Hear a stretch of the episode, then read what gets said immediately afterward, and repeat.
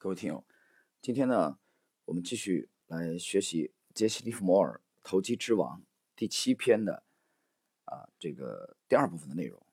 那么我看了这个篇幅呢比较长啊，所以看来我们估计要分上中下。我们来看一下今天的具体内容。那么第七篇的题目啊，在上一集我们已经讲了，题目叫“永远”。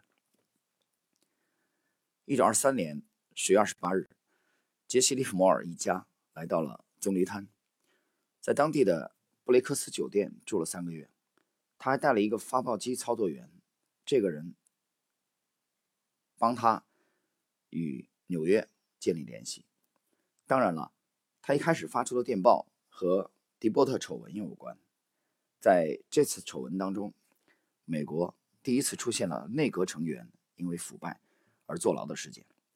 关于内政部长福尔的罪过，利弗莫尔是这样对《时代周刊》讲的：“应该把有能力的人送到华盛顿。我国人民崇尚做生意，政府各个部门的领导应该由最成功的生意人来担任。”难道利弗莫尔想当官吗？肯定不是。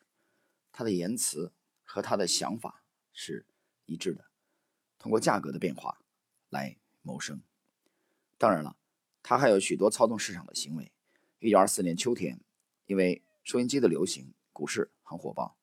在最疯狂的时候，利弗莫尔持有七点五万股迪弗雷斯特收音机股票，价格是每股二十四美元。投资大众和经纪人都很喜欢这只热门股。利弗莫尔通过这只股票又赚了不少钱，这样他又可以去棕榈滩的布雷克斯酒店高消费了。华尔街的人都知道利弗莫尔善于暗中影响媒体，所以他跑到棕榈滩可以利用发报机来影响全国的媒体。关于这一点，利弗莫尔理直气壮地说：“我没有向任何人发送或接受过个人信息。”说完之后，这位受伤的操纵者坐上他的新游艇“牛虻号”，跑到了湾流。他自己的旗子在游艇上勇敢地迎风。飘扬，在旗子上面，巨大的白色字母 C 和 D 合在一起，表明它的主人仍然是棉花之王。在加勒比海灼热的阳光之下，杰西钓到了琥珀鱼，或许是金枪鱼。他一直在忙着和鱼搏斗，斗了五十五分钟之后，杰西突然放下钓竿，并昏倒在。钓鱼椅当中，艇长把他抬到了床铺上。他在阴凉处休息了两天。当游艇回到港口时，他又恢复了精力。他给《时代周刊》发电报说，他钓到了两百五十六尾鱼，包括巨大的湾流鳐鱼，重五百磅，长三十英尺，宽二十二英尺，还没算上尾巴。杰西·拉里斯顿·利弗摩尔就是这样。度过自己的平静时光他疯狂地爱着自己的妻子和孩子们，他们也崇拜他。从父亲的农舍出来，跳水男孩用了很长时间才得到这一切。在市场中，在全国金融报道中，利弗莫尔的名字就等于是智慧、明智、精明、大胆和故事成功。人们都尊重他、崇拜他、害怕他。总而言之，他是偶像。然而，名声也会带来威胁和麻烦。有些坏人想绑架他的儿子，然后索取赎金。很多人写信给他，请他帮助，尤其是听了他的建议后破产的交易者会给他写信。新泽西州帕特森的一位七十岁的厨师很崇拜他。这位厨师根据启示录不停地给利弗莫尔提供小提示。利弗莫尔根本不领情，他报警了。当警察找到这位厨师时，这位可怜的好心人解释说道：“我只是友好的，叫利弗莫尔，不要在市场中犯错误。”不过到了当天下午，他还是收到了厨师的好心的提示。利弗莫尔又要鲁莽行事了，他想扳倒一位多头投机者。他这次犯了大错。这个人能力比利弗莫尔还要强。他和这位对手没有在市场中交过手，他就干上了。这是错上加错。利弗莫尔选择的战场是芝加哥的小麦，这次选择让他后悔不已。他选择的对手偏偏又是股市历史中最伟大的交易者。如今还有人记得这个人的名字——亚瑟·卡顿。亚瑟·卡顿，1870年出生于安大略省贵尔福市，比他的市场敌人杰西·利弗莫尔大七岁。卡顿在年轻的时候和杰西一样在农场劳作，他也希望长大后能赚到无尽的财富。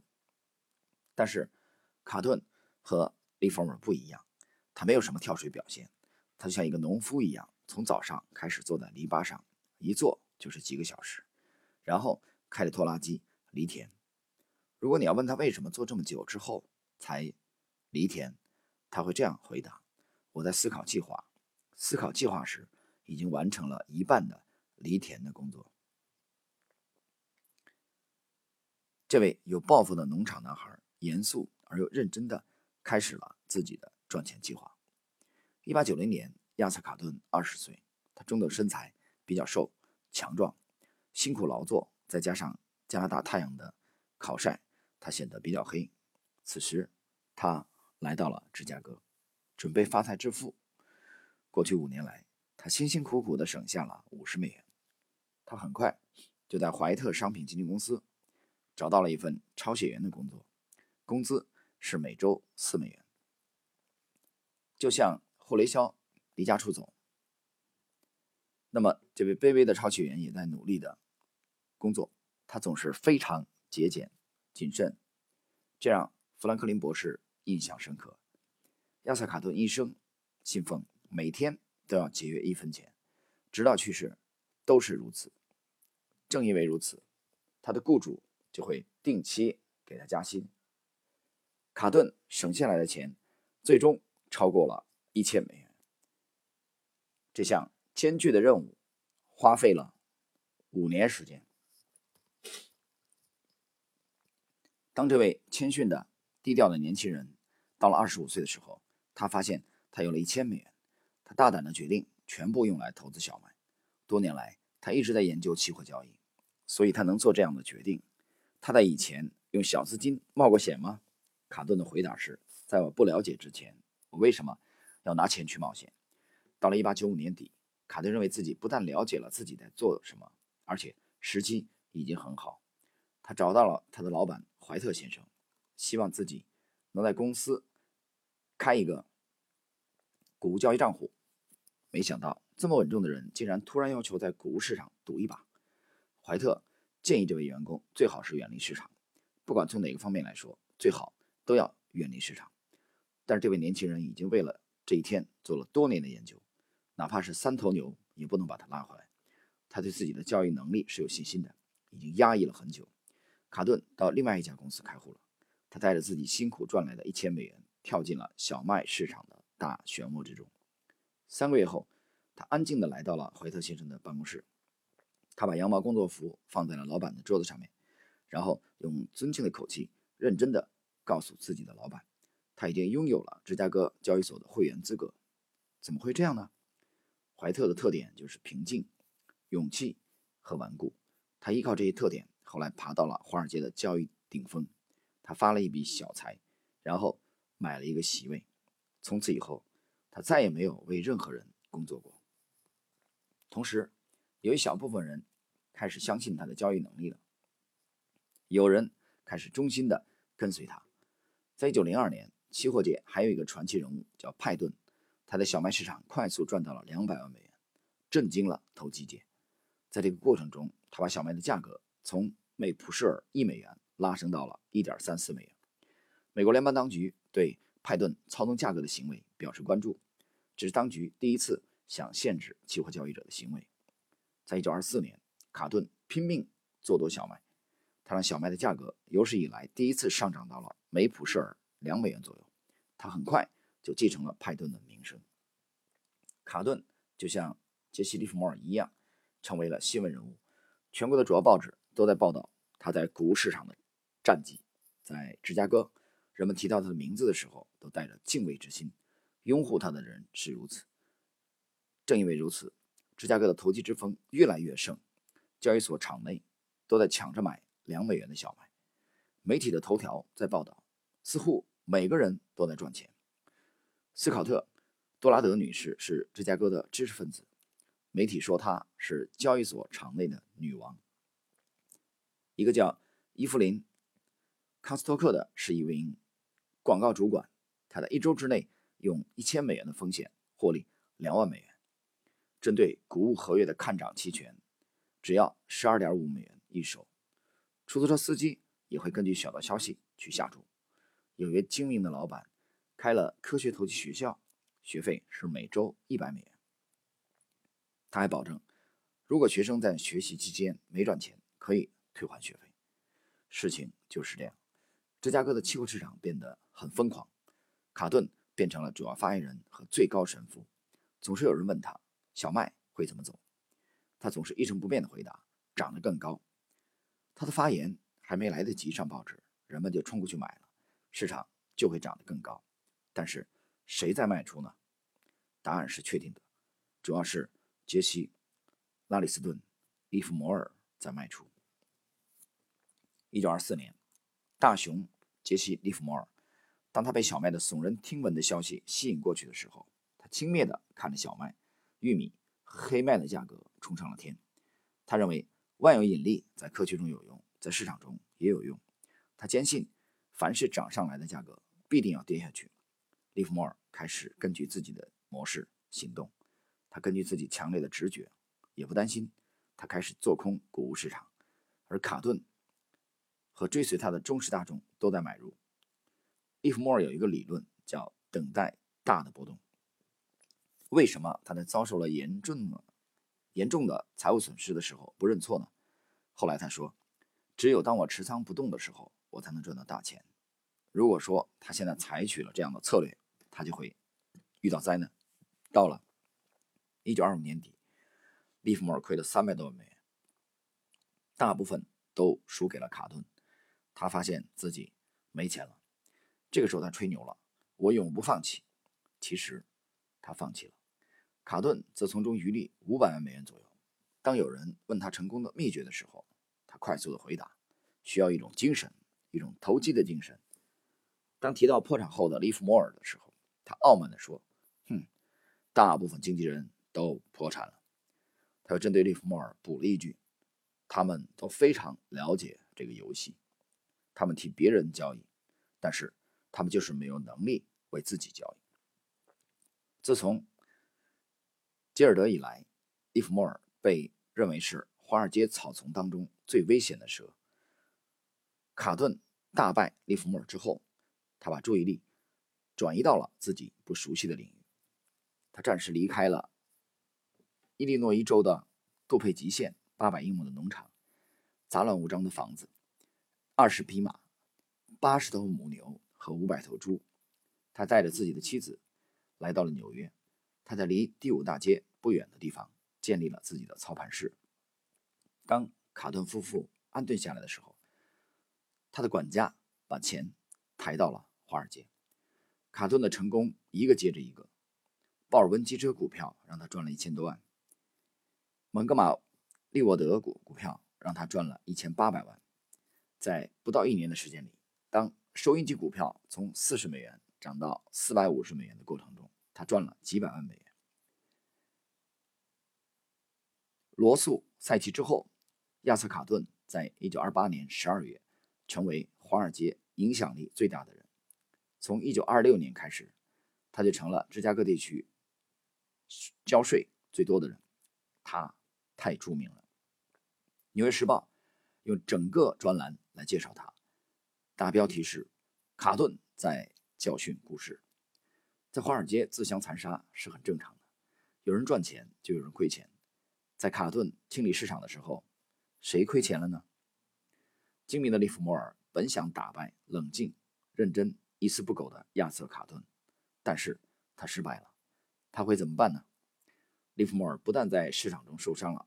一九二五年四月十日，他在报纸上。看到了卡顿的成功之后，他气得开车去喝酒。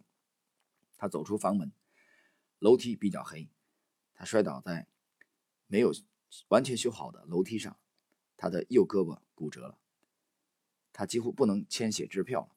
报道说，利弗莫尔做空了五千万普舍尔的小麦。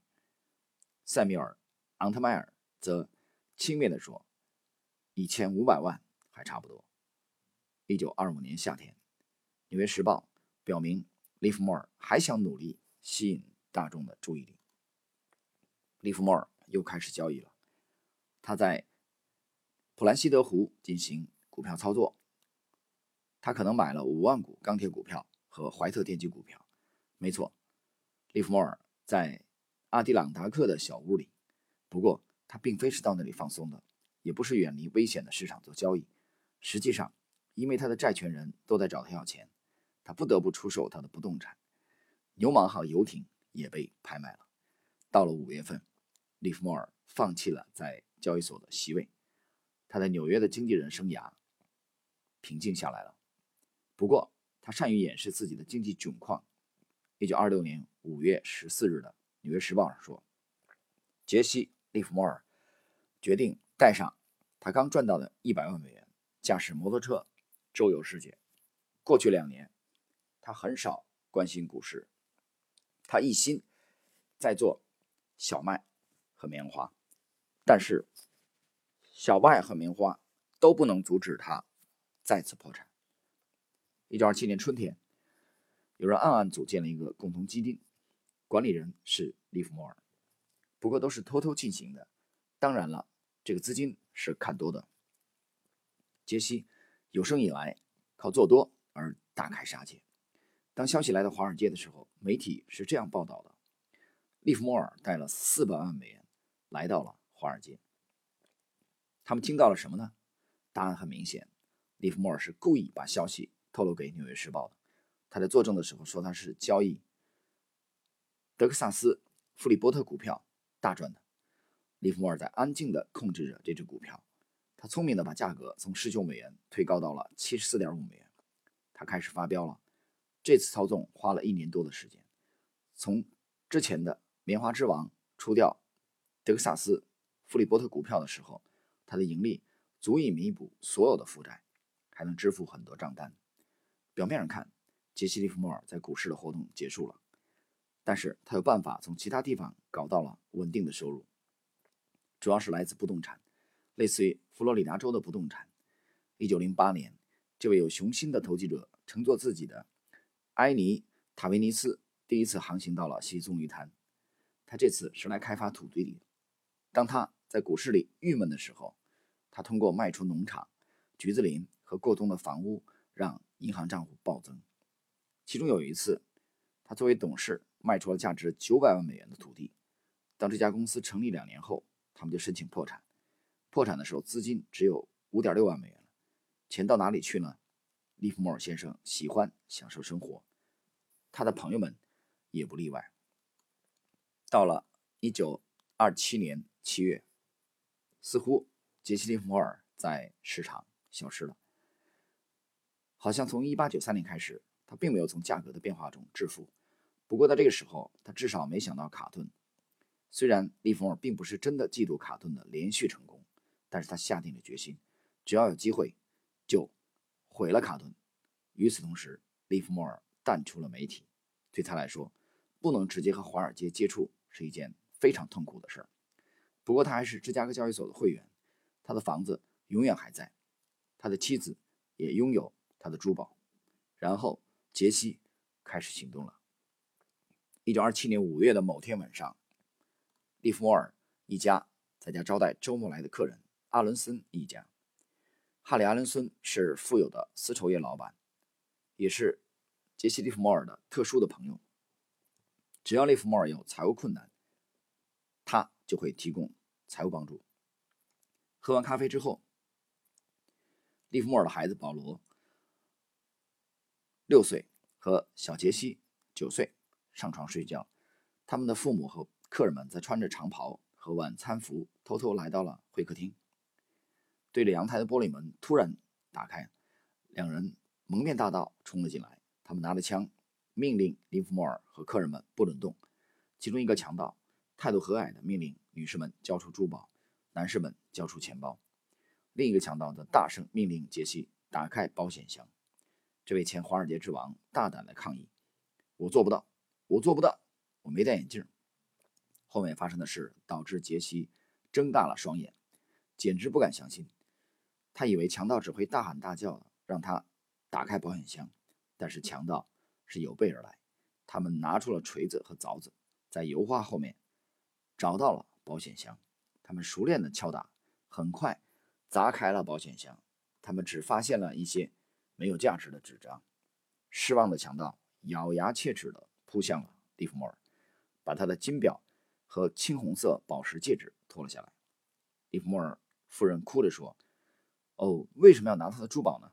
那是我给他的生日礼物，请把戒指和表还给我们。”让人吃惊的是。利弗莫尔夫人的话导致了奇迹的发生。强盗大方地把珠宝还给了利弗莫尔，但是他拿走了所有的现金，大约两百美元，和这两家人的其他的宝石。在第一次成功的壮胆之下，利弗莫尔夫人又请求强盗归还客人们的事物，这样客人们好打车回家。这两个强盗就像是被催眠了一样，他们把珠宝还给了阿伦森夫妇，还给了他们两美元坐出租车。但是利弗莫尔的珠宝，包括价值六万美元的珍珠项链，都被抢走了。第二天，利弗莫尔又上了《纽约时报》的头条。这次是这样写的：利弗莫尔夫妇在枪口下被抢了十万美元的宝石。当然了，利弗莫尔正好想在股市中搞点动作，这是一次机会。他想说点什么，正好记者给了他这个机会。记者是这样写的。利弗莫尔年轻的时候就是苦海闯荡，他懂得操盘，他什么都做，小麦、棉花、橡胶、工业股票和原油。有时候他亏得厉害，但他善于逃跑。很多时候，他就是靠这个让华尔街感到吃惊的。在那个夏天和秋天，警察在忙着帮助伊弗莫尔追踪强盗。后来通过追捕，还真的抓到了强盗。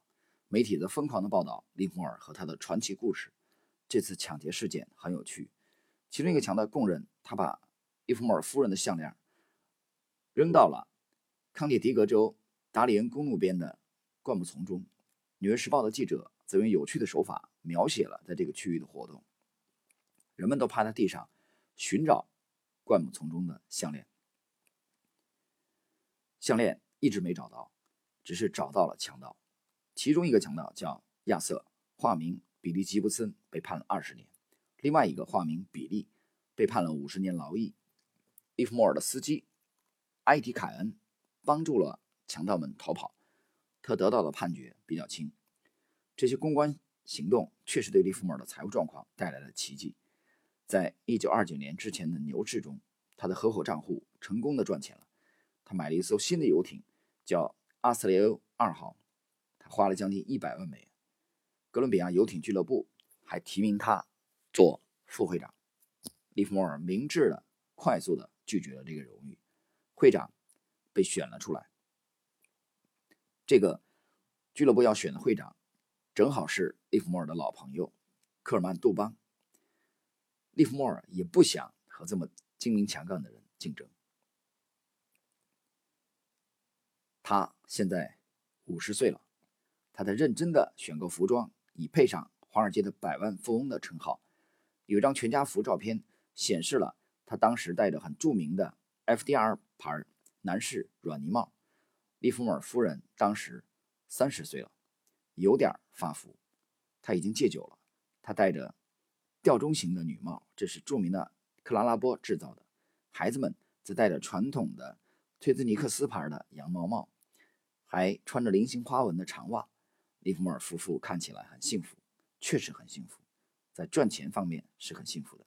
其实他们之间早就有摩擦了，有留言说他在宾馆和别人有秘密恋情，与此同时导致了他和妻子之前的之间的摩擦。然后杰西·利弗摩尔遇到了麻烦，各位。那么以上呢是杰西·利弗莫尔投机之王的第七篇的啊内容的终极部分啊，我们在下一期啊向大家介绍第七篇的下半部分的内容。好了，我们今天呢就到这里，谢谢各位。